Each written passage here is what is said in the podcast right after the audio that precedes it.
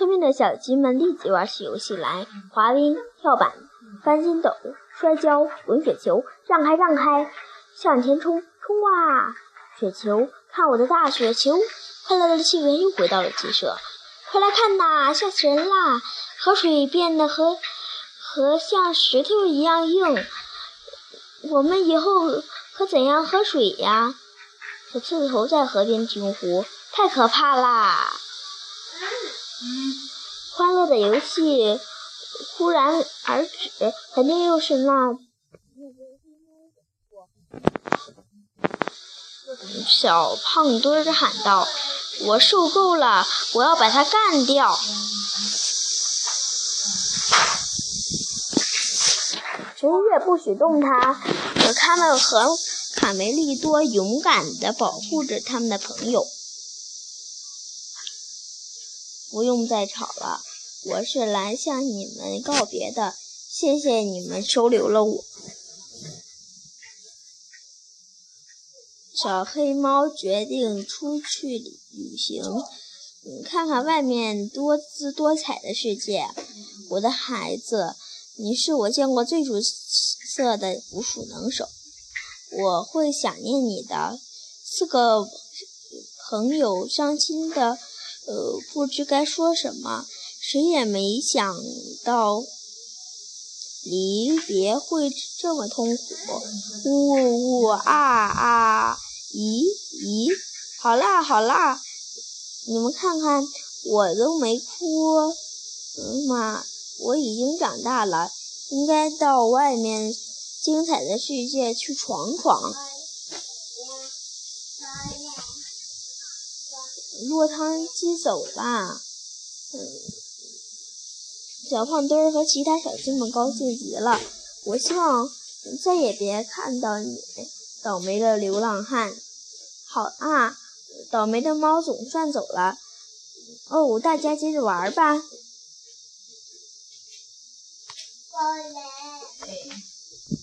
早上，大家还在睡梦中，三个黑影偷偷摸摸地向鸡舍走去。三是三个无恶不作、好吃懒做的强盗坏蛋田鼠。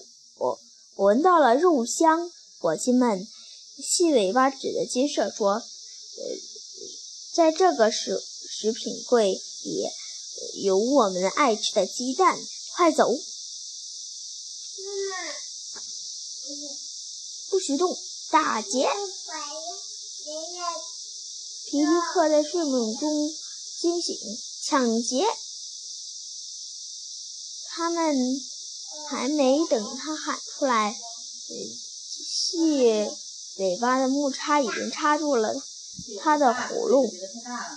另一只木叉插入了卡梅利多的，呃，他和他们的小脑袋。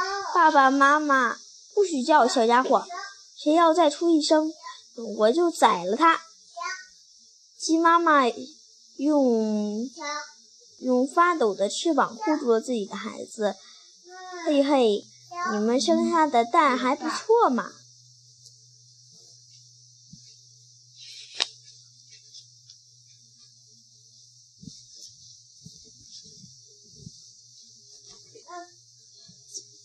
突然，鸡舍的门猛地被撞开了，落汤鸡。三个野蛮的家伙举起木叉，呃，向小猫疯狂地扑了过去。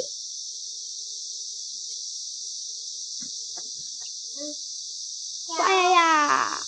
洛杉矶大喊一声，扑向你第一个敌人——找死的家伙，让你尝尝我的厉害！第一个倒下的，嗯，倒下了。他夺过木叉，便顺便戴上帽帽子。转身又去向另一个恶棍，他他的动作干净利索，速度飞快。哈，我就是这样的对付耗子的，啊，还满意吧？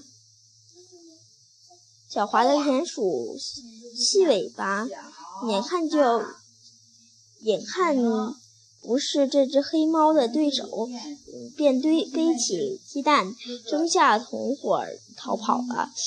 逃走时还顺手抓了一只小公鸡。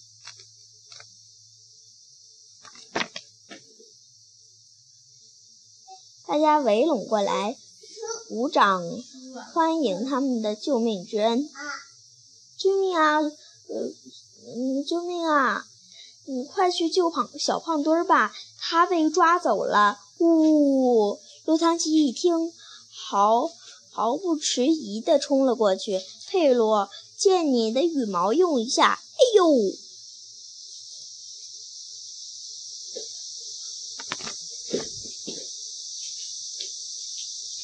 他们，呃，卡梅卡梅利多贝利奥沿着雪地上的落汤鸡留下脚印，嗯，追跟踪。跟踪追去，他们很担心小胖墩会会被田鼠吃掉。快要进入森林的时候，小胖墩迎面跑来，吓死我啦！落落汤鸡救了我，他把嗯那家伙一顿痛打，快快去看他呀！哈哈，看来细尾巴再也不不能作恶了。落汤鸡真是太棒了！这个坏家伙，嗯，还说我很胖，可以做鸡肉三明治呢。嗯想起刚才的险景，胖小胖墩浑身发抖。咦，我们的小黑猫在哪儿？他们有点担心。落汤鸡。呵呵呵，瞧我的这身打扮怎么样？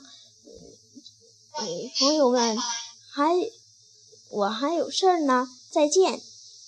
落汤鸡，对不起，我不应该呃瞧不起你，应该叫呃还叫你流浪汉。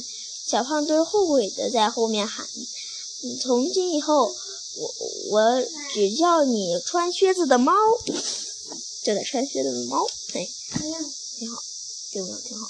时间过得好快，阳光明媚的夏天又到了。看呀，有一辆马车，穿靴子的猫。